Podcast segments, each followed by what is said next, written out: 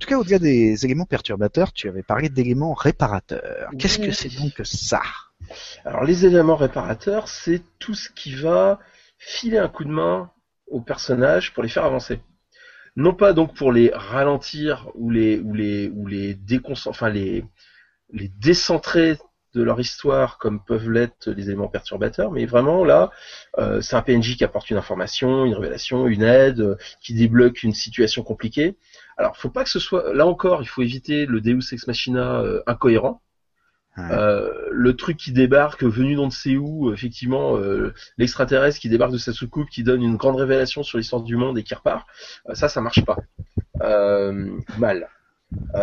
mais c'est c'est quelque chose qui permet, par exemple, de donner de nouveaux choix, d'ouvrir de nouvelles opportunités aux personnages et aux joueurs. Euh, ça peut être des solutions à des problèmes qu'ils ont et qu'ils ne savaient pas résoudre. Ça va surtout permettre euh, donc un élément, euh, réparateur peut permettre d'éviter que les joueurs tournent en rond sans savoir comment faire un truc. et donc, ça permet de gagner du temps de jeu. Notamment, c'est, en fait, c'est très facile à amener un élément réparateur. C'est parce que d'une manière générale, notamment en improvisation, le principe, c'est que quand les joueurs posent une question, tu dois leur donner une réponse. Cette réponse, ça peut être euh, tu brûles, tu, tu refroidis, ça peut être euh, voilà, mais ça peut être des réponses des fois très euh, euh, mystérieuse, énigmatique, parce que tu as envie qu'ils euh, qu'ils aillent plus loin et qu'ils posent d'autres questions. Puis des fois, tu te rends compte qu'ils n'ont pas d'autres questions à poser, qu'ils ont besoin d'avoir le d'avoir l'information, quoi. donc voilà.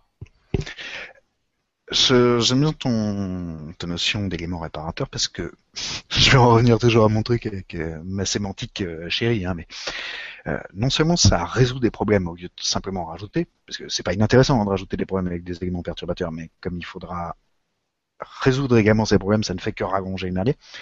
Euh, c'est parce qu'en plus de résoudre les problèmes, les éléments réparateurs peuvent plus facilement, à mes yeux, amener du sens.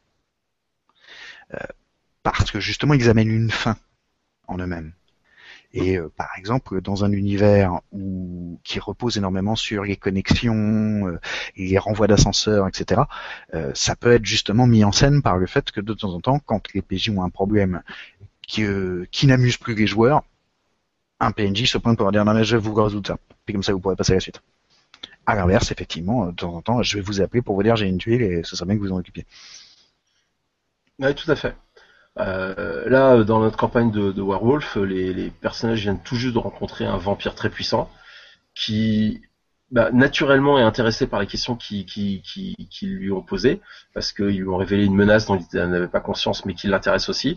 Et donc, euh, il est fort probable que euh, dans les séances qui viennent, euh, ils fournissent beaucoup de réponses aux joueurs, ne serait-ce que parce que euh, alors qu'ils sont peut-être orientés et tout, hein, mais, euh, mais ne serait-ce que parce que ça fera avancer les choses et que j'ai envie que ma campagne avance et qu'elle se déplace vers d'autres euh, d'autres problématiques, enfin d'autres problèmes à résoudre pour les personnages. Et, et, et, de toute façon, ça permettra aussi à ce vampire de manipuler les personnages pour obtenir d'eux qu'ils fassent des choses pour elle. Quoi. Voilà. Ce qui ça aussi peut être un propos. Il s'avère que les gens qui viennent vous offrir des cadeaux et des solutions pour vos problèmes ont peut-être une arrière-pensée. Oui. Euh, mais ça, ce qui est plus logique dans le monde des ténèbres que euh, dans un univers Medfan, quoi. Mais c'est là où... plus logique dans un monde euh, type monde des ténèbres. Et c'est là où en fait la, différenciation entre propos par propos est très très fine.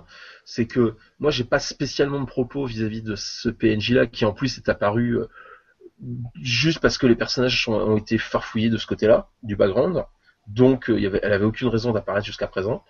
Euh, euh, et, donc les personnages l'ont rencontré. Et à partir de ce moment-là, bon bah connaissant son background, je l'utilise et je vois comment elle réagit à ce que les joueurs, enfin à ce que les personnages lui apportent et comment elle va tenter de faire des choses. Mais c'est plus là, on est plus dans la cohérence de l'univers que dans le propos lui-même.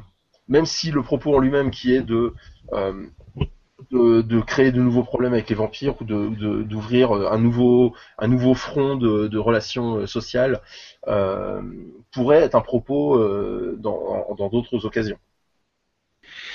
On n'a pas eu parlé de des différents moyens de relancer l'action. Euh, tu as expliqué pas mal de choses entre la différenciation entre les joueurs et les persos, comme l'action, ça concerne euh, certes un peu les joueurs, mais via les persos. Tu as apparemment des points de vue sur le partage de la parole entre les joueurs. Ouais. Le, ce que disait un, MJ, c'est que tous les joueurs doivent avoir leur cadre de gloire. Pas forcément au cours de la même soirée, mais d'une manière ou d'une autre. Euh, quelle que soit leur implication réelle hein, en, termes de en termes de jeu, parce qu'on a des joueurs qui sont très actifs, d'autres qui sont plus réactifs, d'autres qui sont euh, euh, très très contemplatifs, on va dire, et, c'est pas forcément un mal, hein, enfin des fois.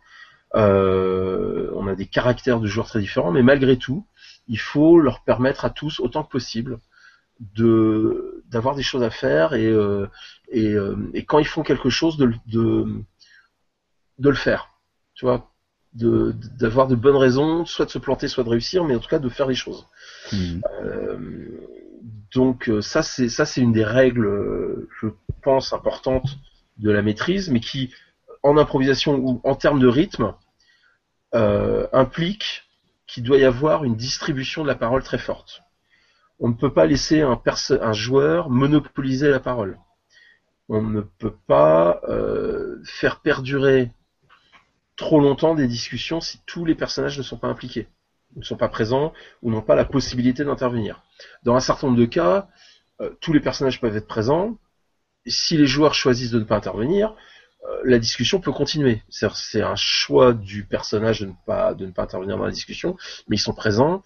Donc euh, là, on est plus dans l'ordre effectivement du du, du, roleplay dans son acception la plus la plus basique. Euh, mais s'ils sont pas là, il faut passer d'un groupe à l'autre. Euh, il faut passer euh, d'un groupe à l'autre. Vous avez aussi des notions sur laisser respirer. Ouais. alors, ça, ça, revient un peu, ça revient un petit peu. donc, au niveau du rythme, l'un des dangers qu'on peut avoir, c'est de toujours balancer de nouveaux matériaux constamment. C'est ce que tu disais. Hein amener de nouveaux problèmes qu'il faudra bien résoudre, euh, etc. Ou euh, proposer des choses qui, euh, qui ne font que repousser l'inévitable. Et donc, des fois, il faut savoir quand on est MJ, il faut savoir fermer sa gueule. il faut savoir laisser les joueurs patauger.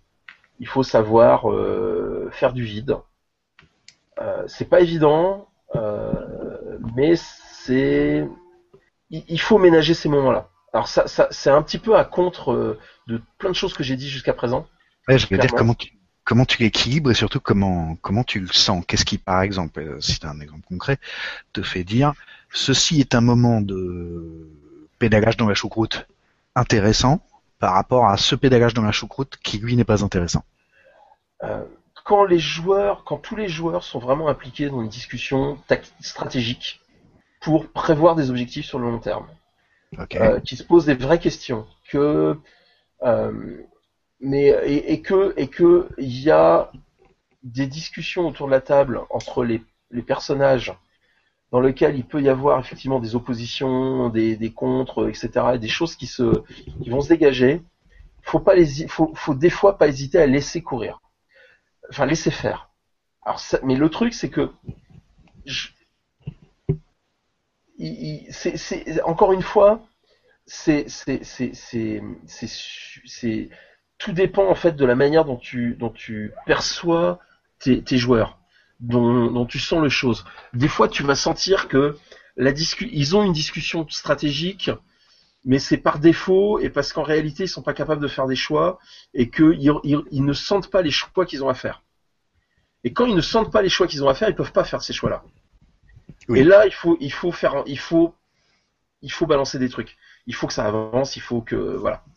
Quand ils sentent qu'il y a des choix à faire et que les discussions portent sur ces choix et qu'ils ont du mal à faire ces choix parce que c'est des choix difficiles et qui demandent beaucoup de réflexion, alors tu peux laisser faire les trucs. Est-ce que finalement euh, on n'arrive pas à l'idée que des fois euh, le rythme des joueurs va non seulement être révélateur, et notamment s'ils sont en train de débattre d'un truc et qu'il y a donc finalement de l'action, même si c'est de l'action euh, qui n'est que de la parole, parce que des idées sont jetées les unes contre les autres, parce que machin professe un truc, parce que truc muche argumente, etc. Déjà, ils créent du rythme. Enfin, le rythme de leur conversation, euh, étant un peu soutenu, étant un peu vivant, ça euh, mérite d'être inclus dans le rythme de la partie et d'être éventuellement favorisé, ou en tout cas de le laisser s'exprimer. Et si on va un peu plus loin, que des fois, le rythme des joueurs spécialement quand tu es en impro et que tu as cette liberté là, euh, va t'imposer le rythme de la séance. Il y a des moments où en fait on fait on fait à leur rythme. Tout à fait. Quand tout à l'heure je te parlais du choix de, du, nom de, de, la meute. Euh, ouais, ouais, tout à fait. Euh, ça a été très long pour moi en tout cas. Il y a même eu un moment où je me suis finalement mêlé de la conversation euh, sous le prétexte d'un PNJ qui passait par là et qui s'est mêlé de qui s'est mêlé de la discussion mais euh, parce que sinon je m'emmerdais, mais je savais que c'était important pour les joueurs et que je pouvais pas couper ça. Hmm. Parce qu'ils n'auraient pas pris de décision, et tant que la décision n'était pas prise, c'était nul. Enfin, c'était pas, on pouvait pas continuer quoi. Donc, donc là pour le coup, j'étais tributaire de, du désir immédiat et complet des, des, des, des, joueurs. Et des fois, il faut, il faut s'en remettre à ce, à ce, ce truc-là. C'est pas évident, mais il faut le faire. Euh, euh c'est mais bon, ça fait partie de, ça fait partie de toutes les, de toutes les limites de l'exercice d'improvisation. Hein. Euh, il y, a, la manière, euh, enfin c'est comment on peut, euh, comment on peut poser des climax quand les circonstances s'y prêtent pas. comment est-ce que tu peux effectivement maintenir maintenir de l'attention quand, quand, quand, quand, quand finalement il n'y a pas moyen, il n'y a pas de vraie raison cohérente qui, qui en est. Il y a beaucoup de choses qui vont dépendre euh, des joueurs et moins du MJ, c'est-à-dire notamment toutes les alternances entre action et repos, euh, gestion des ressources, etc. C'est pas entre les mains des, des personnages, des, du MJ. Donc le MJ doit faire avec. Euh, si les joueurs décident de se si les personnages décident de se reposer, eh ben tu peux pas y faire grand chose, sauf à balancer des ninjas bien entendu. Euh, en fait, la seule manière de faire en sorte que les joueurs ne se, que les personnages ne se reposent pas trop souvent, c'est que les joueurs aient constamment la connaissance du fait que le monde ne s'arrête pas autour d'eux. Ah. S'ils décident de se reposer, alors le monde lui continue. Euh, et que les factions elles vont agir et que euh, voilà moi c'est le principe des cycles que j'ai mis en place dans Nanochrome euh, notamment mais que j'utilise énormément enfin que j'appelle repos long j'ai une, une, terminologie maintenant avec répit, repos long, repos court. Euh, le repos long, c'est le moment où on récupère les, les joueurs récupèrent l'ensemble de leurs ressources, ouais. guérissent leurs blessures, etc. Mais de deux choses l'une, soit ça vient du MJ parce que dans l'histoire, il est normal qu'à cet endroit-là, il y ait une ellipse, donc un repos long. Auquel cas, les joueurs récupèrent tout, mais c'est sur le dos du MJ ou alors c'est les joueurs qui décident qu'à cet endroit-là, il faut qu'ils prennent un repos long, qui peut être quelques heures, hein, mais qui est considéré comme un repos long, auquel cas les factions du MJ bougent. Et donc les choses qui étaient en l'état précédemment ne le sont plus. Les informations ont changé, euh, euh, des choses que les personnages savaient ne sont plus forcément vraies, etc. Euh, donc moi j'utilise énormément ça pour forcer les joueurs à ne pas se reposer trop souvent. C'est amusant que tu utilises cette euh, terminologie-là parce que dans mes propres parties, il y a des notions de répit et des notions de repos qui sont différentes euh, et qui au passage euh, ont des liens très forts avec la manière dont moi je gère le temps narratif.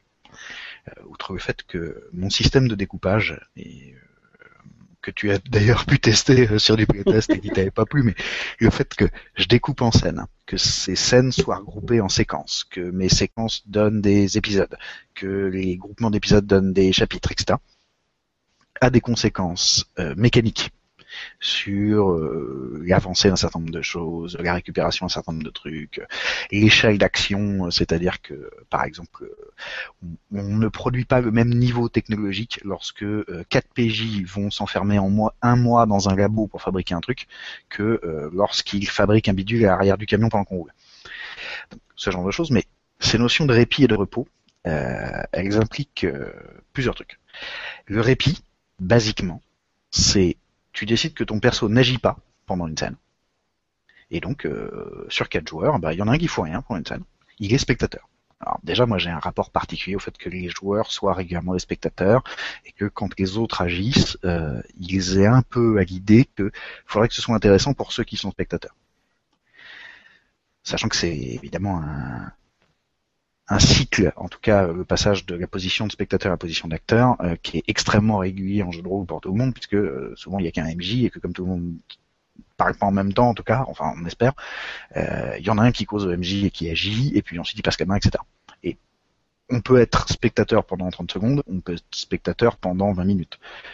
moi 20 minutes ça me choque pas trop. Ça dépend du rythme de la partie, ça dépend de ce qui est en jeu, ça dépend de plein de trucs et de la tension narrative que je maintenir. Parce qu'effectivement, pendant ce temps-là, ça désimplique un peu les joueurs. Mais donc, on peut prendre du répit et régénérer un peu son perso et mettre des trucs en place en se mettant euh, à l'arrière d'une scène, ça veut dire qu'on n'agit pas. Ça veut pas dire que le joueur ne se manifeste pas, ça veut dire que même le personnage ne se manifeste pas. Il peut participer au dialogue, euh, il peut faire des remarques, euh, juste il ne lance pas les dés. Il ne produit pas d'action, il ne fait rien d'avancer. il file pas de coup de main, il, est juste là, il regarde quoi. Et euh, s'il y a une discussion, il peut participer, mais il fait du roleplay, mais c'est tout. Ça, c'est du répit. Et la notion de repos, c'est pendant une scène, euh, le personnage est en shutdown complet. On ne se préoccupe pas de lui. Et là, on en revient à mon histoire de montage. Euh, une scène de repos pour un personnage, c'est une scène d'action pour les autres. C'est la scène où tu n'es pas du tout. Et ça me permet également de gérer la séparation des PJ et le fait que euh, si euh, trois de mes quatre PJ se sont lancés dans une super opération qui euh, va leur prendre un petit peu de temps et que le quatrième n'y est pas, bah pendant ce temps-là son perso se repose. Et encore une fois, avec ma formule d'attrition, quand les autres ils auront bien agi, bah, il y en a plus qu'un qui sera frais et on va se préoccuper de lui à nouveau. C'est-à-dire que toi, tes notions de repos représentent des, séquences complètes, alors que moi, c'est des points d'arrêt, des points d'orgue ou des points de c'est des c'est des c'est des étapes mais courtes enfin qui, qui se gèrent euh, voilà. Qui, bah, qui divisent en fait qui divisent des d'autres moments qui eux sont toujours des moments d'action. Euh, ça. Ça peut être un peu les deux. Euh, dit puisque tu as parlé des, des limites de l'exercice euh, d'improvisation accordons un peu d'attention aux limites aux faiblesses des structures quand on les prépare. La plus évidente étant le risque de se laisser emprisonner dans sa structure. De, en fait, vouloir faire passer la structure et ce qu'on a prévu et ses grands plans pour la suite et ses intentions, non seulement avant la séance, ce qui est déjà un petit peu emmerdant, euh, donc on se retrouve à avoir une séance médiocre. Oui, mais euh, c'est parce que je veux qu'elle s'inscrive dans un truc plus grand, et puis celle-là est un peu pourrie, mais il y en aura d'autres mieux après. Bon, ça fait quand même une séance perdue. Enfin, quand on joue pas souvent ou quand on joue pas content, ça fait toujours chier. Et évidemment, ça peut se retrouver si on se laisse vraiment bien emprisonner, à passer avant les joueurs hein, et avant le plaisir des participants. Quoi. Et bon, bah là c'est toujours le, truc habituel. Si on est tous venus pour jouer, si on est tous venus pour s'amuser, qu'en fait on a fait une séance où personne s'amusait, c'est que c'est vraiment emmerdé. On peut toujours essayer de le justifier euh, à partir de la structure des intentions narratives, mais en fait c'est juste raté quoi. Évidemment, ne pas se laisser emprisonner comme MJ dans ce qu'on est prêt à gérer maintenant, dans ce qu'on dans ce qu'on repousse plus tard, dans le cadre qu'on a créé auquel on a tendance à se tenir, euh, ça veut dire pas emprisonner les joueurs. Et euh, pas emprisonner les joueurs, c'est leur permettre de sortir du cadre s'ils ont une idée qui est plus intéressante que ce qui se passe dans le cadre. Euh, quand on le rate, et ça m'arrive évidemment aussi, hein, ben, ça veut dire que d'un seul coup, le terrain de jeu qu'on leur a proposé et qu'on trouvait super intéressant, eux ne les intéressent pas, mais pourtant ils peuvent pas en sortir. Le terrain de jeu est grillagé, vous allez jouer au foot parce qu'on a dit qu'on jouait au foot, et euh, si d'un seul coup il s'avère que vous aviez tous une autre envie, ben vous pouvez plus sortir. Euh, ça c'est hyper dommageable parce que c'est les moments où euh, non seulement on fait passer les intentions du MJ avant les intérêts des joueurs, mais où en plus ça se voit quoi. C'est pas, c'est plus juste un ratage, c'est presque une faute, c'est presque un crime que tu connais, que tu commets contre tes joueurs. Et ils ont raison de t'en vouloir. C'est clair. Et ça, c'est des, ça, c'est des erreurs que moi je faisais il y a longtemps quand. Euh, quand tu préparais. Quand je préparais, mais justement quand je. Euh, alors, c'est notamment le truc. Enfin, c'est notamment l'erreur que je faisais quand j'étais un jeune MJ, c'est-à-dire il y a plus de 20 ans, enfin il y a 30 ans maintenant, euh, et que je me lançais et que je prenais les scénarios Cassius et que et que c'était systématiquement catastrophique parce que je suivais le scénario, mais je suivais pas les joueurs. Et en fait, j'ai appris, enfin, j'ai pendant 10 ans, j'ai été un, MJ, enfin 6-7 ans, j'ai été un MJ exécrable. Et c'est le jour où j'ai appris à maîtriser euh, en improvisant et en suivant les joueurs. Donc euh, au début des années 90, quand j'ai lancé ma une grosse campagne Warhammer euh, en mode bon, je, je, me lance, on verra bien. que soudain, ça s'est ah, c'était facile. Tu vois, soudain, c'était tout était possible. Euh, j'avais plus de contraintes de structure, j'avais plus de contraintes de préparation lourde, j'avais plus de contraintes de suivre justement ces, ces, ces, ces problèmes de structure et euh, qui me qui m'ont ruiné mes euh, mes premières années de maîtrise, mais réellement ruiné mes premières années de maîtrise. Alors que moi j'ai juste balancé le rapport de force. J'ai gardé la structure, c'est juste que maintenant euh, si et, la structure n'est pas euh, supérieure aux joueurs. Si les joueurs veulent faire autre chose, que c'est vraiment intéressant, que leur proposition, je, si tu veux, je, ne crains plus de balancer ma préparation. Hmm. Notamment parce qu'elle est optimisée et que euh, elle est optimisée non seulement par rapport à mes priorités à moi, et que hmm. par contre j'essaie d'être raisonnable sur mes priorités, c'est-à-dire que tu vois, on parlait de mon histoire de sorcière, ma priorité elle est sur la fin du scénar. Ce qu'ils veulent faire pendant, s'ils veulent faire des trucs auxquels j'avais pas pensé, pourquoi pas quoi. On s'en débrouillera. Je sais juste qu'à un moment, euh, tu vois, si euh, par exemple euh, ils vont demander du secours à une tribu du coin pour filer un coup de main, je ferai en sorte que la sorcière ne se pointe qu'une fois que la tribu sera partie pour une raison X Quelqu'un va être blessé, ils vont repartir avec leurs blessés, ils vont dire bon les gars, on a bien essayé, mais voilà. je les empêche pas de tenter les choses qu'ils ont envie de tenter, et si en plus il s'avère que ce qu'ils ont envie de tenter s'inscrit bien dans mes prévisions pour peu que j'accepte de faire un détour, ça marche encore mieux mais au pire du pire. Mais tu si vois, que mon histoire de sorcière ne marche plus, je virerai la sorcière pour faire ce que veulent les joueurs. D'accord. Mais si j'ai bien préparé mon coup, normalement, justement parce que j'ai inscrit d'avance ma sorcière dans le scénar, ça va rester la préoccupation des joueurs, ça va rester le truc dont ils parlent le plus, ça va rester leur objectif. Et ce n'est pas qu'ils n'en sortent pas parce qu'ils en sont empêchés, c'est ils restent jusqu'à la fin du, du scénar parce que ils y ont été intéressés. Et parce qu'ils que ils ont déjà notion que euh, on a installé des tas de trucs qui viennent du reste de la campagne euh, et puis parce que parce que ça s'était développé ou euh, parce que je me suis donné un peu de mal pour que les interactions avec les PNJ prennent leur perso au trip, ils se sentent maintenant investis dans ce truc-là. Mais effectivement, ça veut dire que systématiquement, et ça c'est vraiment le truc hyper important, euh, les intentions narratives, elles doivent être cohérentes avec les intentions au bas mot des PJ, le plus souvent possible avec celles des joueurs. C'est-à-dire que finalement, l'intention narrative est pas seulement celle du MJ, c'est un truc qui est partagé. Et donc souvent qui est discuté euh, avant les campagnes ou entre les séances ou euh, pour être sûr que tout le monde adhère et qu'au moment où euh, le MJ va aller canaliser dans cette direction, ils ne vont pas y aller simplement parce que les rambardes sont trop hautes pour eux. Ils vont y aller parce que c'est bien ça qu'on avait choisi de faire. C'est un truc qui les intéresse aussi. Et donc, ils sont relativement complices de ce que je mets en place. Bah, typiquement, ouais, c'est clair. Ça fait plusieurs années euh, maintenant que systématiquement, un début de campagne passe par euh, un choix commun des joueurs d'un objectif pour leur personnage. Enfin, et d'un objectif de campagne pour leur personnage. Euh, retrouver tel méchant qui a trahi tous les personnages, euh, obtenir tel effet, euh, telle, telle possibilité pour leur personnage, etc. Et, et ça, ça structure naturellement les choses. Et puis là, je parle carrément de se mettre d'accord à un niveau éventuellement extra-diégétique, voire carrément méta-diégétique. C'est-à-dire, il est arrivé dans des campagnes que on, fasse un petit point de temps en temps, ce qui m'arrive assez régulièrement hors jeu, où on discute de voilà qu'est-ce qui vous a plu, qu'est-ce qui vous a pas plu, et que euh, et de quoi vous avez envie ensuite, et que les joueurs me disent bah écoute, euh, on avait dit que ce serait une campagne euh, d'horreur, et finalement on a eu du surnaturel, mais pour l'instant on n'a pas eu peur. Donc, pour la suite, on voudrait avoir plus peur. Et donc moi je Et- note dans mes intentions narratives leur faire plus peur. c'est-à-dire que, ouais, as ces discussions-là parce que tu impliques tes joueurs dans le choix des intentions narratives.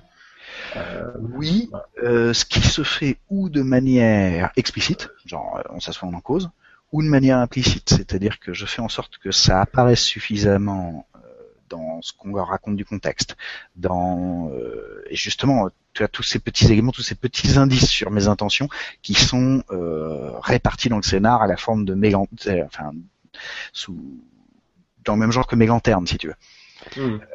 parce que au bivouac, on a discuté de nos rapports de loyauté, on sait que la notion de loyauté euh, va être importante dans le scénar. Et même si les joueurs n'en ont pas strictement conscience, euh, ils y sont sensibles, ça a déjà été discuté, et à la prochaine séance, je vais faire en sorte que ce soit rementionné brièvement, ne serait-ce que par un PNJ, que ça leur rappelle ce truc-là.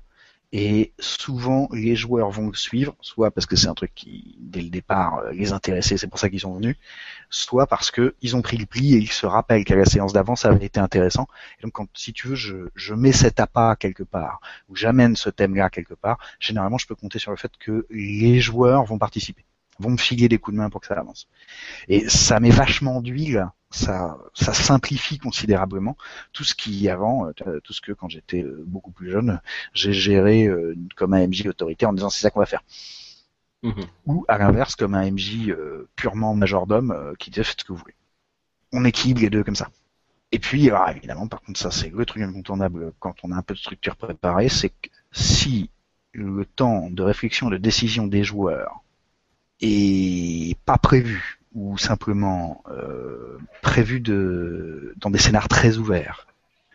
C'est-à-dire que plus c'est ouvert, plus il y a de possibilités, plus il y a de choses à gérer, plus il y a de liberté à prendre, plus ce temps de décision, de réflexion explose. Et moi, généralement, c'est ça qui ralentit mes parties. Quoi. Là, euh, quand tu es dans du sandbox préparé avec des obstacles complexes, tu es sûr qu'il va y avoir des, des demi-séances au bas mot de euh, blabla entre les joueurs et peut-être même pas les persos pour se mettre d'accord sur des trucs. Et là, c'est le moment où moi je préfère qu'on joue par mail. C'est-à-dire qu'on règle ces trucs-là entre les séances par mail pour que la séance suivante, les décisions soient prises et qu'on puisse agir. Ça marche pas toujours par contre.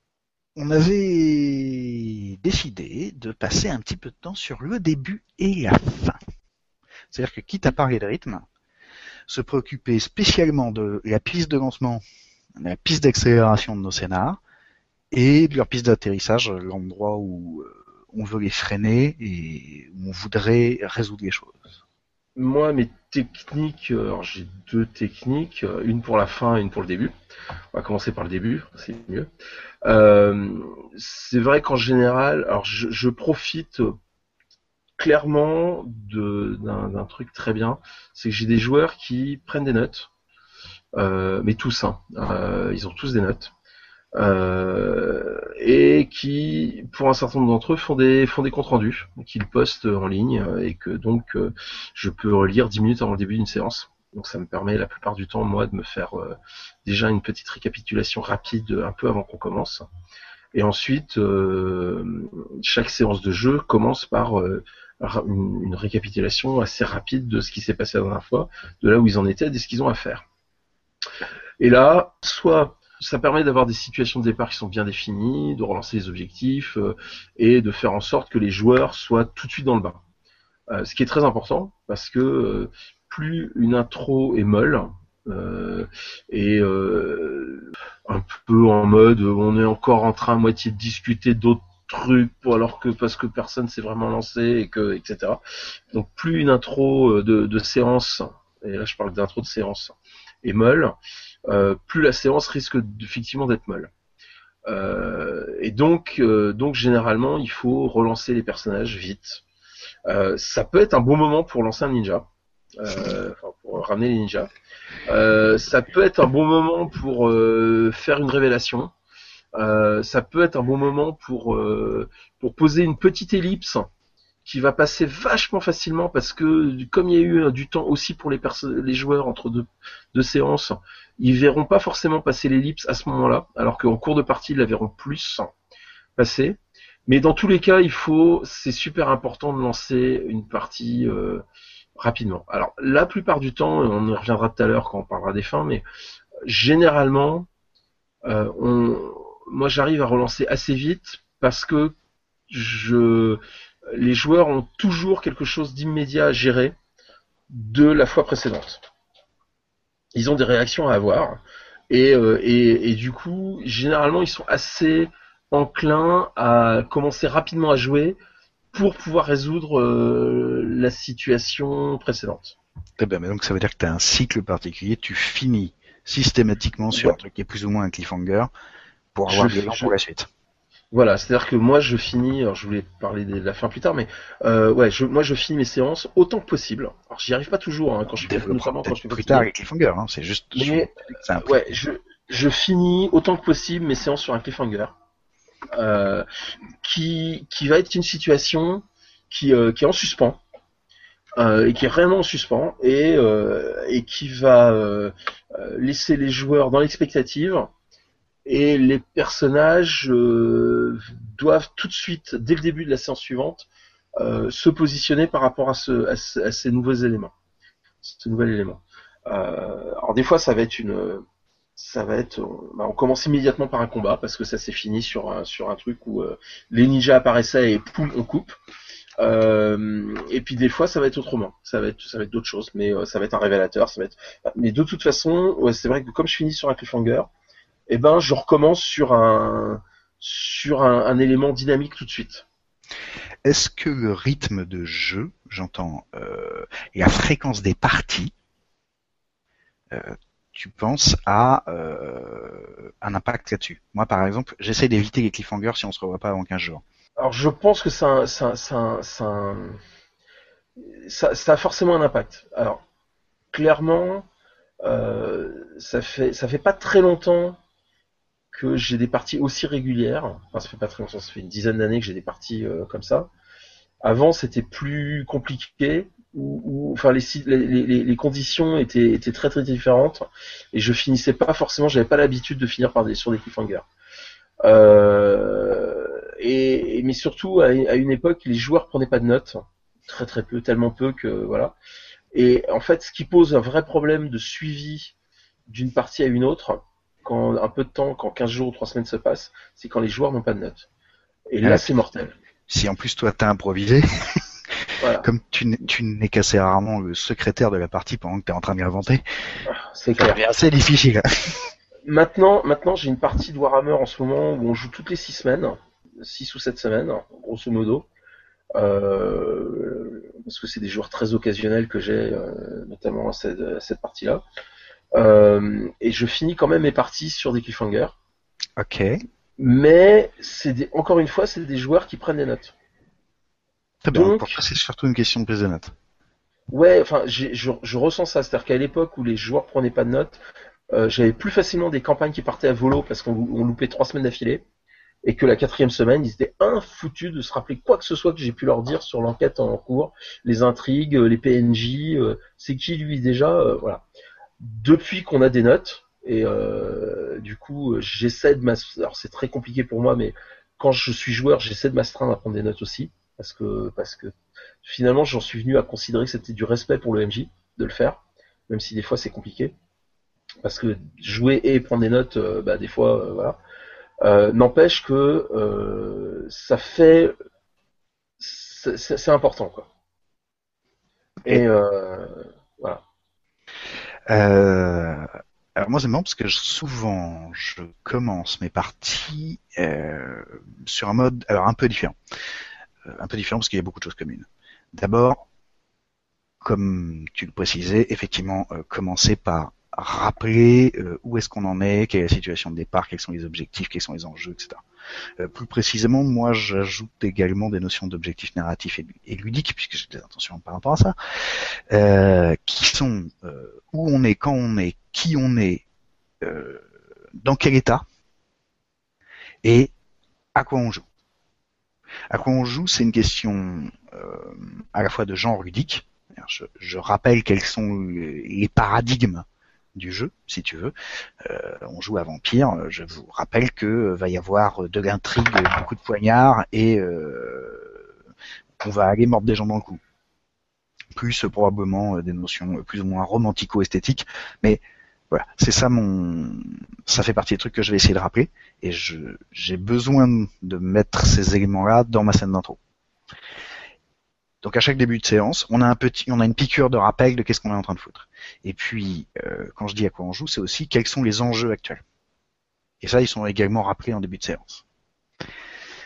Le plus possible, j'essaie de faire en sorte que tout ça se passe roleplay dans la fiction. C'est-à-dire que certes, je demande au début de chaque séance à un joueur euh, ou désigné au hasard ou pas enfin, des fois j'ai j'ai j'ai je vise un joueur précis parce que j'attends une réponse précise mais de récapituler vaguement euh, ce dont ils se souviennent pour la dernière fois c'est presque toujours incomplet c'est donc presque toujours moi le MJ qui finit le récapitulatif et au fur et à mesure que je récapitule, je commence à introduire des trucs qui ne sont pas des récapitulatifs. Je commence à envoyer des nouveaux trucs.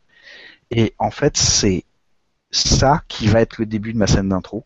Et en gros, on passe du récapitulatif à maintenant on joue, on agit de manière quasi invisible. Et par contre, ça veut dire que mes, mes scènes d'intro, mes, mes débuts de séance sont presque toujours calmes. Et à l'inverse de toi, je coupe presque toujours des moments calmes. Euh, en tout cas, quand je peux. Des fois, euh, quand j'ai l'occasion d'un beau cliffhanger qui m'intéresse vraiment, je le fais lorsque euh, j'ai une situation euh, qui va produire des émotions très fortes, euh, j'aime bien finir là-dessus. Mais je, laisse le temps l'émotion de se produire. Par exemple, dans une dans ma campagne de Space Opera, il n'y a pas très longtemps, un, un, PNJ qui était une espèce de copain pas clair des PJ, mais avec qui s'entendait de mieux en mieux et qui les aidait dans leur boulot, euh, et qui euh, les aider à communiquer avec un autre PNJ super puissant que tout le monde rêve de rencontrer depuis super longtemps, euh, il y a un moment dans la séance où le, gentil PNJ, en gros, a euh, arraché sa perruque et a fait, en fait, c'est moi Fantomas, c'est moi le, c'est moi le, super PNJ, le PNJ après qui vous courez depuis des, mois, et euh, je me suis glissé chez vous parce que j'ai des choses à vous dire, parce que j'attends des trucs de vous, parce que voilà, maintenant j'ai besoin de votre aide. Quand je fais un truc comme ça, je ne conclus pas la séance là je laisse aux joueurs un peu de temps pour réagir, euh, ne serait-ce que roleplay, et donc que la réaction et l'émotion aient le temps de s'exprimer. Parce que si je coupe là, j'ai l'impression que leur émotion va être ou retenue ou euh, diluée ou s'effacer avec le temps euh, d'ici la prochaine séance. Spécialement quand c'est des parties où on joue, tu vois, une fois par mois ou une fois tous les deux mois. Ouais, euh, c'est marrant parce que moi j'ai vraiment l'effet. Tu parlais d'immersion tout à l'heure, euh, l'immersion des joueurs par rapport aux personnages. Et en fait, euh, j'ai l'impression que quand tu, peut-être que je me trompe, hein, je sais pas, que quand tu finis sur un cliffhanger et que tu coupes tout de suite, les joueurs n'ont pas la possibilité d'utiliser leur personnage pour pour relâcher cette tension, cette cette surprise, cette cet énervement, cette bref ils n'ont pas la possibilité justement par le personnage de réagir et donc d'évacuer une partie de leur euh, de, de, de, leur euh, de leur émotion ou de leur surprise ou de leur frustration ou peu importe. Et, et donc c'est des joueurs qui, qui sont tout entiers dans ce sentiment de faim qui quittent la qui quittent la table et qui rentrent chez eux avec avec ça en tête sans avoir pu l'éliminer tu vois. Mhm. Et, Alors, moi, je veux pas qu'ils l'éliminent, mais je veux qu'ils le vivent un peu ensemble. Parce que le problème, c'est qu'à la fin de ma partie, les gens se séparent et rentrent chez eux, quoi. Ouais, ouais. Euh, mais je sais, je poserai la question à mes joueurs. Tiens, ça, je les vois demain soir. Euh, on a une partie demain soir. Je leur poserai la question demain soir euh, pour pour savoir comment ils, ils, ils vivent ça, parce que c'est une vraie question pour le coup. Euh, mais euh, moi, je sais qu'en tant que en tant que joueur, quand on me fait ce genre de coup, j'adore. C'est-à-dire que je finis en mode, euh, enfin, je fais des bons quoi. Je fais, enfin voilà, c'est c'est ouba ouba ouba. Euh, et prochaine. Un super truc et vivement la prochaine partie et et euh, et, et j'ai pas pu faire des trucs avec mon personnage là maintenant, donc c'est c'est tout repose sur le joueur et du coup la la la, la la... Du coup, je quitte la partie en étant mon perso pendant encore quelques minutes, alors que si j'avais pu résoudre le truc, j'aurais quitté la partie en étant le joueur et plus le perso. Enfin, le perso aurait été rangé.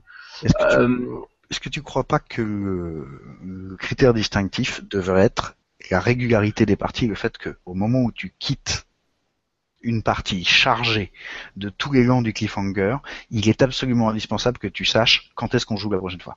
Ah, c'est clair.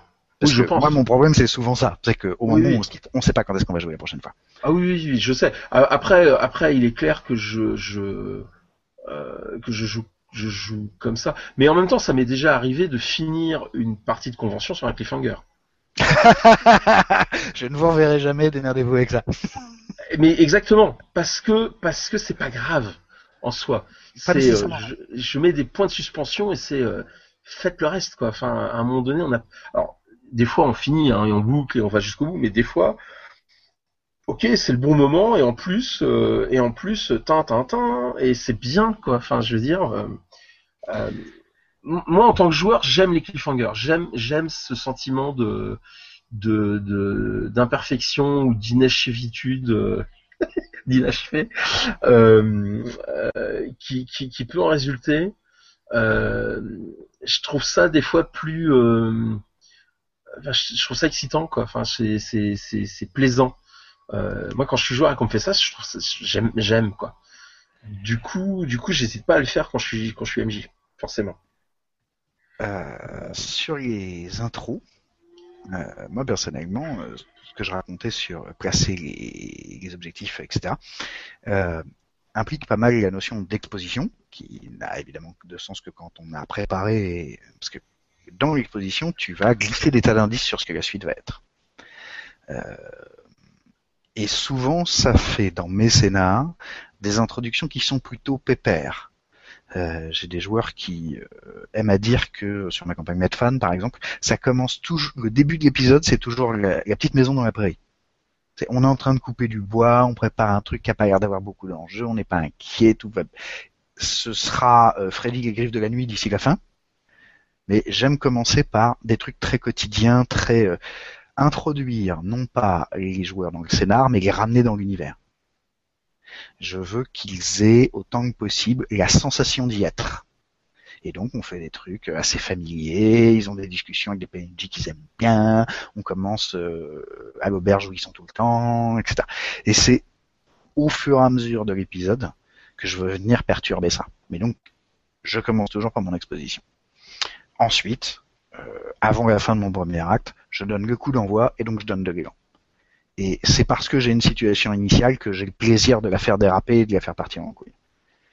Euh, tout l'intérêt de l'exposition étant que au moment où je vais dire à un PJ, en tout cas au joueur de ce PJ, euh, ton pote Marcel s'est fait assassiner, il aura eu le temps de récupérer autant que possible les émotions liées à Marcel. Et donc Marcel n'est plus juste une figure en carton euh, dans laquelle maintenant il y a un trou, c'est euh, un vrai pote avec qui il était lié, etc. Et tout ça est amené par mon expo, par le fait que je prenne mon temps au début, en fait. Toi, j'ai cru comprendre que t'aimais les coups d'envoi plus euh, façon match de foot. Ouais, coup de pied à la balle. Ouais, ouais. Alors oui, j'aime le immédiates. Euh, J'hésite jamais à en mettre. Euh, euh, quitte à faire des micros, euh, des micros flashbacks ou des choses comme ça, mais je n'hésite jamais à mettre à, mettre en place un, un euh, c'est la nuit, il pleut, vous courez, qui porte le corps. ça, ça marche bien. avec dernièrement, j'ai eu la, la, variante c'est la nuit, il pleut, vous marchez en titubant, qui porte la cruche. ça marche bien aussi. Euh, mais euh, ouais, moi j'aime bien commencer un peu nerveusement en fait. Si tu peux, euh, tu, tu, tu, faisais la, le, le, ouais, le, coup d'envoi d'un match de foot. Euh, J'aurais tendance à dire c'est plus du foot américain. C'est vraiment c'est le coup de pied euh, avec le ballon qui part à l'autre bout du terrain et maintenant on court et faut plaquer le mec avant qu'il ait le temps de remonter jusque chez toi quoi. Plus que la petite, le petit coup de pied bien gentil d'un match de foot européen. Quoi. ah non, non, moi c'est du, ouais, je lance les choses euh, à l'américaine. euh, Il y a les pom pommers sur le côté, euh, en avant, quoi. Euh, et euh, et j'aime ça, et je crois que mes joueurs détestent pas. Euh, et on, on s'arrange toujours par donner, pour donner du sens derrière. Et, euh, et moi, ça me fait. Et, et en fait, c'est généralement ces moments immédiats, c'est c'est presque toujours quand j'ai eu le temps de préparer un bout de truc, je vais mettre les, les joueurs dans l'action tout de suite, quoi. Euh, sinon, je, sinon c'est pas. Enfin, c'est ouais, je sais pas. Après, Ah, on- des fois, on a on a des choses plus lentes quand quand effectivement on est sur euh, on, on est sur des sur des questions un petit peu de qu'est-ce qu'on fait maintenant, etc. Mais je préfère réserver les questions de qu'est-ce qu'on fait maintenant à des milieux de séance. Euh, après, une fois que la tension est, retombée du début de la séance et avant qu'elle remonte pour la fin de séance. Et par contre, je- je- j'encadre mes séances avec de la tension ou avec des choses à faire, avec des voilà quoi. Ouais. Je suis Il m'arrive aussi, comme ça quoi. il m'arrive aussi d'utiliser euh, les intros immédiates, mais en fait beaucoup plus rarement que toi. Non seulement moi, c'est pas un truc, euh, c'est systématique, c'est même pas un truc régulier. Il m'arrive de le faire de temps en temps, souvent quand j'ai une intention précise. Euh, et à l'inverse, euh, moi j'aime bien qu'il commence les séances par qu'est-ce qu'on fait maintenant, puisque c'est du sandbox. Et que si ça n'a pas été déterminé par mail, et même quand ça a été déterminé par mail, c'est intéressant que ce soit discuté en roleplay. Si tu veux que tu vois par exemple la scène de l'auberge, c'est le moment où tout le monde se rassemble avec son havre-sac, où euh, on demande à Bidule, t'as bien pensé à ramener les mules, oui, oui, oui, elles sont attachées derrière, bon bah les gars, on va pouvoir y aller, etc. Et euh, mais un de mes grands bonheurs en la matière, puisqu'on parle de nos petites manies, euh, c'est de commencer à installer une scène comme ça, et soudain le scénario leur tombe dessus. Euh, J'aime bien l'idée que une grande part, même en sandbox, même quand ils sont à l'origine de leurs aventures, un élément vienne accélérer l'action, vienne accélérer euh, l'événement déclencheur, euh, ou en gros, euh, si tu veux, verser de l'huile sur le feu, quoi, à un moment qui s'annonçait exprès comme calme. Mhm.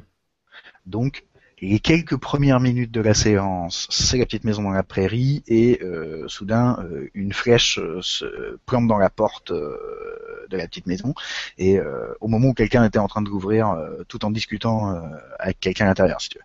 Ça fait ch'ton Ça, ça veut dire on vient de partir.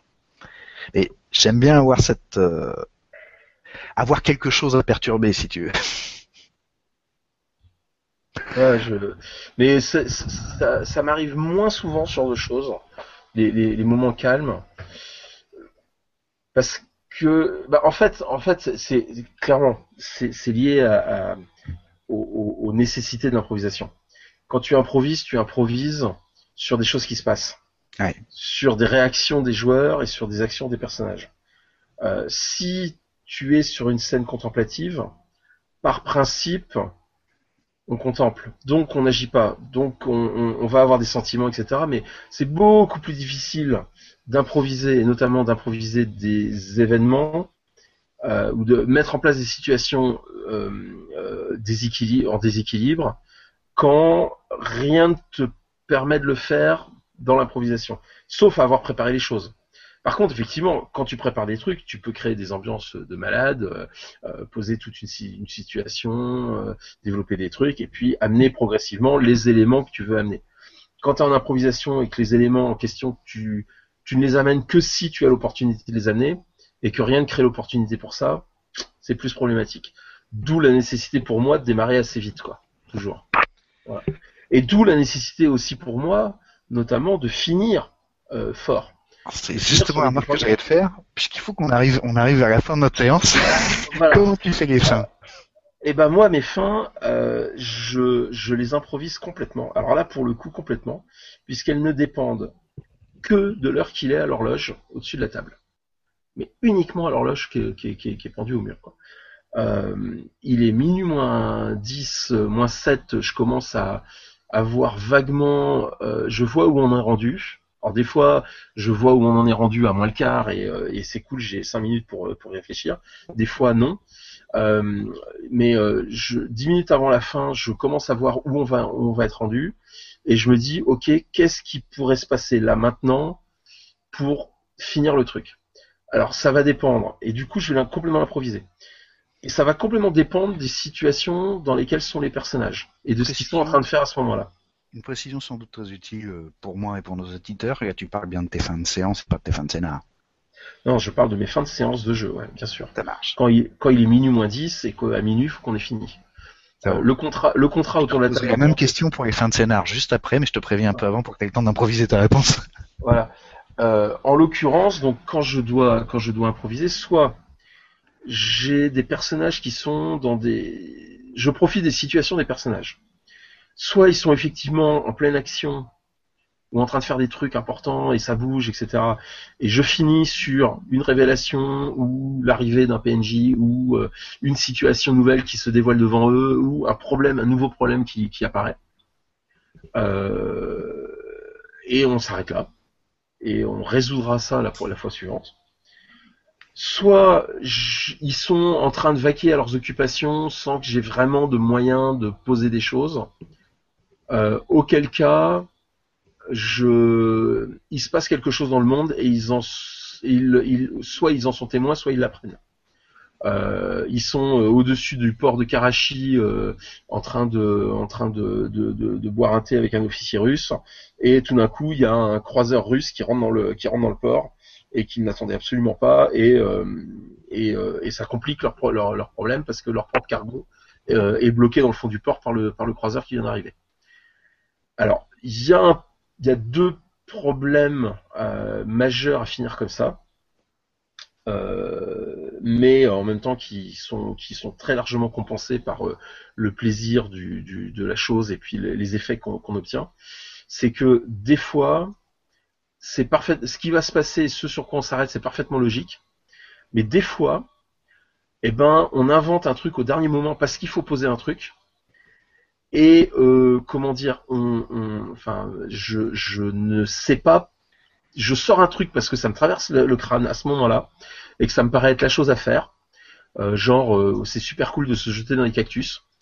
mais mais je ne sais absolument pas ce que je vais mettre derrière, ni comment, ni comment ça va se résoudre. Euh, je fais du ponçon du terrail, mais à fond. euh, alors ça veut dire que tu penses que tu as la semaine d'après pour préparer et trouver une justification à ton truc ou euh... Alors généralement je me dis j'ai la semaine pour y réfléchir. Des fois ça le fait et des fois on m'attaque la fois suivante et ah oui c'est vrai qu'on s'était arrêté là-dessus. et, et donc euh, donc c'est ponçon du terrail, c'est euh, c'est euh, Rocambole qui est précipité, qui est enfermé dans une malle, fermé, menotté et fermé par des par des chaînes et euh, il finit son chapitre là-dessus et, euh, et personne n'est capable de reprendre la main et de trouver ce qui se passe. Et lui, le chapitre suivant commence par une fois que Rocambole fut sorti de la scène. euh, voilà. Et ça fonctionne. Euh, faut pas le faire tout le temps, mais mais ça fonctionne. Et alors c'est un des problèmes, c'est-à-dire que ouais, c'est un truc que je peux pas faire par exemple. Des fois, si je fais ça, mes joueurs me jettent des tomates pourries quoi. Voilà. Alors des fois, il faut, alors c'est compliqué parce qu'il faut avoir l'idée au moment où à balancer, et des fois on l'a pas, mais des fois il faut se forcer. Et des fois, il faut que cette, et toujours, il faut que cette idée soit cohérente. Ou en tout cas, que d'une manière ou d'une autre, on puisse la rendre cohérente, même a posteriori. Alors, généralement, ça pose pas, ça pose pas de problème. Enfin, moi, j'ai rarement de problème pour ça. Mais c'est parce que j'ai l'habitude de maîtriser comme ça, de, de... c'est un exercice que je fais depuis suffisamment longtemps pour que, bon, ça, ça, ça, ça, ça le fasse tout seul, quoi. Euh, mais ce truc-là, donc ça peut être des révélations, ça peut être un événement choc, l'apparition d'un PNJ, la disparition d'un PJ. Euh, ok, euh, ben, quand vous arrivez sur les sur les lieux, le PJ est plus là. et on s'était arrêté sur le PJ qui était blessé dans le fond d'un ravin et et qui perdait conscience. et donc le, le joueur lui-même sait que son personnage est tombé dans le ravin et inconscient, mais normalement il est dans le fond du ravin. Sauf que quand ses compagnons arrivent dans le fond du ravin, il n'est pas là. Et là, c'est tintin pour tout le monde, euh, y compris pour le joueur. Quoi. Hmm. Euh, ça, ça marche bien, euh, ce genre de choses. c'est bien pour les fins de séance, mais pour les fins de scénar. Alors, qu'est-ce que tu appelles une fin de scénar? Moi, je vois bien les fins de scénar, mais une fin de scénar, chez moi, c'est un... il y a une résolution. C'est-à-dire que on... je, je, ne siffle la fin d'un scénario que quand toute une situation a été résolue et que les toute la situation dans laquelle les personnages étaient impliqués ont été, a été résolue et que les personnages et les joueurs donc ont suffisamment d'indices et d'envie et d'objectifs pour passer au scénario suivant. Ou est-ce que tu es en train de me dire que c'est-à-dire que tu, en improvisant, tu ne sais pas quand tu vas finir? Non, je ne sais jamais quand je vais finir. Ah oui, ça crée une différence notable puisque moi, pour des raisons d'agenda, euh, mais aussi pour des raisons de narration, j'ai besoin de savoir quand je vais finir. Il peut y avoir euh, une séance de décalage parce que en gros, euh, mon, mon, développement, ma partie du milieu a duré plus longtemps que prévu. Mais euh, pour des raisons de planning, notamment sur une campagne où les groupes tournent, j'ai besoin de pouvoir dire euh, au groupe euh, suivant, vous jouez le temps. Ça veut donc dire que le groupe précédent aura fini le temps. Alors moi pas du tout. Moi je suis complètement tributaire de ce que font les joueurs. Et un même scénario peut s'achever très très rapidement parce qu'ils ont décidé de pas s'occuper du truc ou traîner en longueur parce qu'ils ont décidé de faire toutes les quêtes secondaires. Euh, ou l'équivalent des quêtes secondaires parce que comme je les improvise, oui c'est ça, d'attraper toutes les pistes et de d'explorer. Voilà et de et, d'explorer à mort l'ensemble du, du bout de setting que j'ai que j'ai posé. Est-ce que ça veut dire aussi que tu ne sais non seulement pas quand mais que tu ne sais pas où tu vas finir? Alors je ne sais pas où, je ne sais pas comment, je sais pas je sais pas sur quelle euh, note euh, je vais finir. Des fois, ça peut être une note ultra tragique, des fois, ça peut être une note ultra positive. Ça, je le prévois jamais. Euh, je prévois pas non plus. Euh, je, je, suis. Non, je prévois absolument rien. C'est-à-dire que moi, j'ai des situations de départ de, de scénario, enfin, de scénario de. En gros, ouais, c'est une grosse situation de départ avec plein de trucs qui peuvent se passer et qui se passent. Et, et on joue jusqu'à ce que les personnages, enfin les joueurs décident que leurs personnages en ont fait le tour et euh, passent, euh, décident de continuer euh, de poursuivre leurs objectifs en allant ailleurs ou en s'occupant d'autres choses. Après, j'ai après j'ai des points, j'ai des points d'arrêt qui, qui arrivent quand quand ils tuent le gros PNJ qui, qui poursuivait depuis un moment, ou quand ils arrivent à obtenir tel et tel truc, je considère que c'est des entre guillemets fins de scénario et je peux et que je peux commencer à ramener d'autres matériels, d'autres intrigues, etc., d'autres arcs. En fait, je fonctionne par arc. Alors des fois, j'ai des arcs qui vont qui vont s'enchaîner, des fois j'ai des arcs qui vont se superposer ou se, se tuiler. Euh, des fois, je balance trois ou quatre arcs en même temps avec un tuilage de euh, deux séances de jeu ou une séance de jeu euh, de différence pour l'arrivée de chacun des arcs.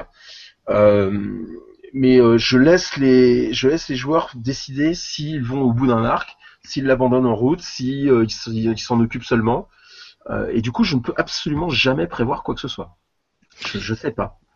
Donc là, pour le coup, c'est pas la narration, c'est vraiment le jeu et alors peut-être la narration dans le sens où est générée par les événements qui eux-mêmes sont produits par les joueurs en réaction aux situations tu leur mais globalement, le jeu suit son cours et euh, le, groupe MJ compris décide tous ensemble quand est-ce que c'est fini quoi. Quitte à ne pas s'être concerté du tout. Il s'avère qu'à un moment, euh, on a buté le dragon, euh, c'est la fin du scénario du dragon.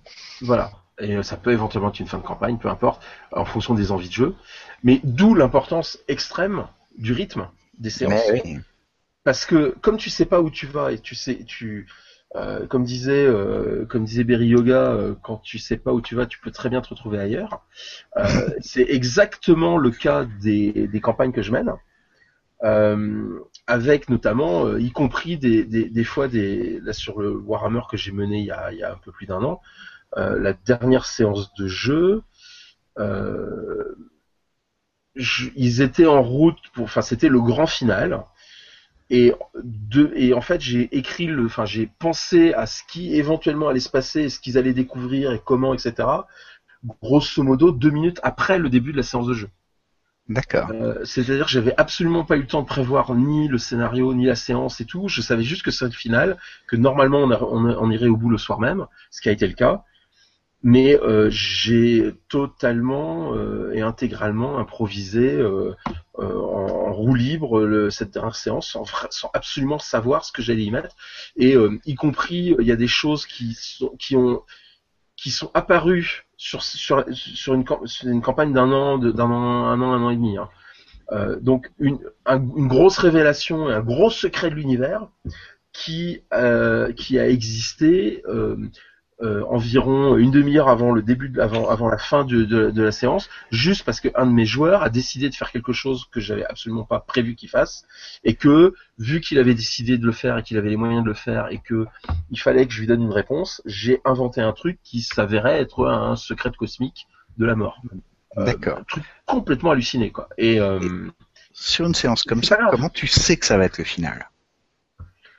Bah, parce qu'ils étaient au bout du ils étaient au bout du truc, c'est-à-dire qu'ils avaient depuis depuis le début du depuis le début de la de la campagne, ils, pourchassaient un objectif précis et que l'objectif était à leur portée euh, et que s'ils allaient au bout de cette ce truc-là, l'objectif était résolu. Donc euh, c'était fini. Donc euh, donc voilà. donc c'est de la pure ouais mais c'est vraiment quand je te dis quand je te dis que je joue en pure improvisation, je je mens pas quoi. Enfin c'est c'est tout le temps.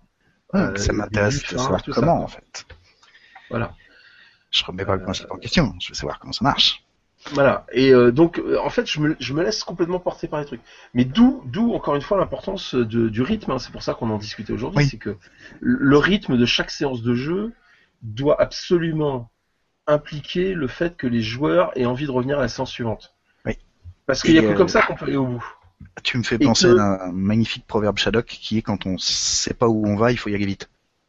Oui, euh, aussi. Ne serait-ce que pour découvrir où on va. Et puis, et puis, encore une fois, comme, comme, comme, comme je suis en improvisation quasiment constante, euh, je, je dois obtenir de ma table de jeu des, du, des stimuli. Oui. Pour moi. C'est-à-dire que je dois les stimuler, mais ils doivent me stimuler. Et pour ça, il faut que ça agisse. Donc il faut qu'il y ait du rythme. Il faut qu'il y ait, du, il y ait un beat. Enfin, tu vois, il faut que, il faut qu'il se passe des choses. Euh, et pour qu'il se passe des choses, il faut, il faut que ça avance. Donc il faut qu'il y ait du rythme, toujours.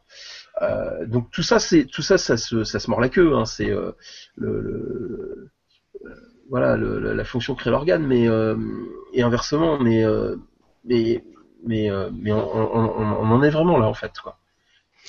Hmm.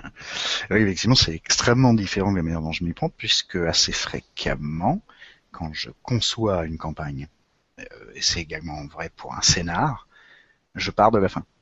C'est souvent le premier truc que je conçois. À quoi je veux arriver? Euh, généralement, c'est à quelle situation? J'ai tendance à dire que je ne prévois pas la dernière scène, je prévois l'avant-dernière scène. La dernière scène, va dépendre des choix des joueurs, de, des actions de leur personnage, de plein de trucs. Mais il y a une question, si tu veux, qui est intrinsèque à mon scénar, qui est le point de départ de mon scénar. Et euh, c'est de ça que je pars. Et par exemple, dans une campagne récente, euh, et la question finale, c'était euh, les PJ qui sont euh, tous des super gentils avec des préoccupations éthiques euh, qui leur pourrissent un peu la vie, mais euh, voilà, qui, qui, veulent le bien du monde tout le temps. C'est déjà assez difficile parce qu'on est dans un jeu hyper gritty et rien que dire tu es un gentil, ça veut dire te peindre une cible dans le dos pour tous les méchants et tous presque tout le monde à part toi est méchant. Donc, ce sont des super gentils. Ils essayent d'empêcher une espèce d'infâme rituel démoniaque. sauf que de toute façon, moi j'ai prévu qu'ils arrivent trop tard pour empêcher le rituel. Tout ce qu'ils peuvent faire, c'est arriver à un moment où ils peuvent annuler les conséquences du rituel. Et la conséquence du rituel, c'est la grande méchante numéro 1 a trouvé moyen de faire un gosse avec le grand méchant numéro 1. Et euh, à eux deux, ils viennent de pondre l'antéchrist. Et les gamins arrivent, l'antéchrist euh, tu vois, il vient de prendre une tape sur les fesses et pousser son premier cri. Et la question c'est qu'est-ce qu'ils font? Est-ce qu'ils butent le môme? Est-ce qu'ils prennent le môme en charge? Est-ce qu'ils sont, dans l'idée de peut-être que ce gamin est affreux, démoniaque, etc. Mais ce n'est encore, mais ce n'est pourtant qu'un gamin. Et si nous on le prend en charge et qu'on l'éduque bien, il deviendra euh, un membre productif de la société. Euh, est-ce que, euh, vu le niveau de gore et de saloperie et de trucs malsains que j'ai déployés dans le décor, ils vont en arriver à la conclusion que non, ce gamin est de toute façon pourri. Euh, ce n'est pas un gamin, c'est un danger sur place, c'est une bombe qui vient d'arriver. Et je laisse se démerder avec ça. Alors moi, je ça a été une fin qui était particulièrement intéressante puisque tous les joueurs et tous les persos n'ont pas réagi à la même chose et ils se sont foutus sur la gueule pour déterminer ce qu'ils allaient faire et ça a été encore plus tragique que prévu puisque certains des PJ ont été obligés de tuer d'autres PJ pour faire le truc qu'ils avaient décidé de faire. Alors moi j'ai eu la même situation sur la fin de mon Warhammer avec les sorcières qui effectivement allaient sacrifier un nouveau-né pour euh, pendant une conjonction lunaire et euh, alors ça s'est terminé par deux carreaux d'arbalète dans le bébé. Hein. Mais direct, hein, c'est-à-dire que euh, le premier, la première action du round, au moment où ils sont rentrés dans la pièce, ça a été de décharger les, les... Bah, pas de bébé, pas de rituel. Après, on s'occupera des sorcières. Mais ça. ils se sont même pas posé la question. Hein. C'est Warhammer, ça a été chiant. Voilà. Bon, c'est pour te dire que bon là, tu vois, les questions de. Alors après voilà, moi ça a reposé sur la notion que euh, les grands méchants qui sont affreux et machiavéliques savaient que euh, dans tous les cas ils gagnent. C'est-à-dire si les gentils tuent le bébé, ils ne sont plus des gentils et ils sont détruits en tant que gentils. Et euh, si les gentils gardent le bébé, ils se retrouvent à élever une saloperie démoniaque qui va leur pourrir la vie euh, pendant des pendant des décennies. Et surtout à l'adolescence. oui, parce qu'en plus d'être démoniaque, un jour il avait un scooter. Mais euh, avant d'en arriver là, je fais un scooter démoniaque. Bref, euh, avant d'en arriver là, euh, l'idée c'était voilà, comment est-ce que ces gens qui viennent de passer tout un chapitre de la campagne à essayer de se comporter le mieux possible gèrent une situation qui n'a pas de bonne solution.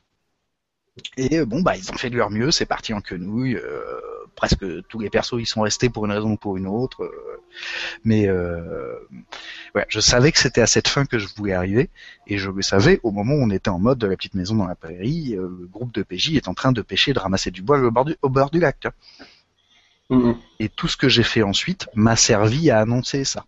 C'est-à-dire que euh, ils se sont retrouvés face à des enjeux de plus en plus euh, compliqués en termes de morale, qui les ont obligés à se poser des questions euh, de plus en plus complexes et à finalement à s'améliorer moralement pour être à la hauteur des challenges ce qui était d'autant plus intéressant que ben, toute cette belle morale, tout ce qu'ils avaient réussi à sauver, tous les, tout l'héroïsme qu'ils ont déployé à tous les niveaux, euh, aller de toute façon rencontrer à la fin euh, une espèce de mur de briques qui était ça ne peut pas bien se passer. Là, c'est quand j'ai une intention narrative bien nette. Et du coup, du coup, tu vois, c'est c'est le problème, enfin que je trouve. Hein, alors en tant en tant que joueur, je pense que j'aurais absolument pas vu euh, le, le, le, tour de passe-passe du de toute façon vous, vous allez vous prendre le mur et on verra ensuite comment vous résolvez ce, ce truc-là. Euh, je l'aurais, je l'aurais absolument pas vu en tant que joueur, mais de le savoir, en fait, ça m'embête. Euh, c'est-à-dire que euh, justement, moi, j'essaie de pas jouer, de absolument pas jouer comme ça. C'est-à-dire que si d'une manière ou d'une autre, les joueurs sont, euh, sont, enfin, les personnages se comportent euh, comme des crétins, alors euh, ils, ils, arriveront même pas à, à, temps pour pour la naissance. Inversement, ils peuvent arriver avant. Euh, tu vois, ou même euh, euh, c'est je, préfère laisser plus de liberté justement pour pour ce genre de choses. Mais bon, c'est des manières aussi d'aborder. et puis, tu as une intention narrative, encore une fois. Là où moi, je ne suis que le conduit d'un d'un univers. toi, tu tu imposes une volonté de meneur de jeu sur sur sur l'histoire. Ce qui est ce qui est très bien aussi. Enfin, je veux dire. En tout cas, je, je manifeste un propos. Et euh, alors après, sur de la campagne, ce qui m'intéresse avec ce genre de fin d'épisode, c'est que euh, un sens commence à se dégager de fin d'épisode en fin d'épisode et de sur le propos global de la campagne, si tu veux. Et mm-hmm. notamment, je sais que je vais pouvoir commencer le scénar suivant avec une bande de PJ complètement déprimée. Si c'est ça qui m'intéresse. Ou euh, extrêmement revanchard. Ou euh, en, en plein délire de culpabilité. Bah écoute, euh, sur ces deux approches différentes, est-ce que euh, on a une conclusion, si ce n'est que euh, jouant de manière différente, nous avons besoin d'outils différents et que les solutions à mes problèmes de rythme sont pas mal dans tes relances, tes outils à toi, quand les solutions au problème de la fuite en avant perpétuelle sont dans la préparation. Est-ce que tu vois, est-ce que toi tu en tires autre chose de cette discussion? Euh, non, euh, à part effectivement avoir euh, été obligé un petit peu pour préparer le truc de finalement de cadrer des, pratiques un peu, intuitives et, d'y mettre des mots, ce qui est toujours intéressant à faire de toute façon. mais puis d'avoir deux outils accélérateur, ralentisseur, j'y avais pas pensé, mais c'est vrai que c'est des choses que j'utilise sans y penser forcément. Donc c'est bien. Euh, ça, va mais, euh, ça va nous plaire beaucoup et tous les deux parce qu'on aime les diagrammes. Voilà, tout à fait, voilà. Et, euh, et ça c'est bien, c'est toujours pratique. Et on pourra le mettre, on pourra, tu pourras faire un beau, euh, un beau truc à mettre dans les, dans les pièces jointes euh, du, du podcast. Voilà. Eh ben écoute, je te remercie. Je te souhaite une bonne nuit maintenant qu'il est super tard. C'est euh, clair. on va laisser euh, le camarade Cobal euh, faire du montage autant qu'il peut pour que ça commence à ressembler à un truc de deux heures. non, ça, il n'arrivera pas. Je crois que c'est mal parti. Ça va être hyper dur. Bonsoir, bonsoir. On ferme.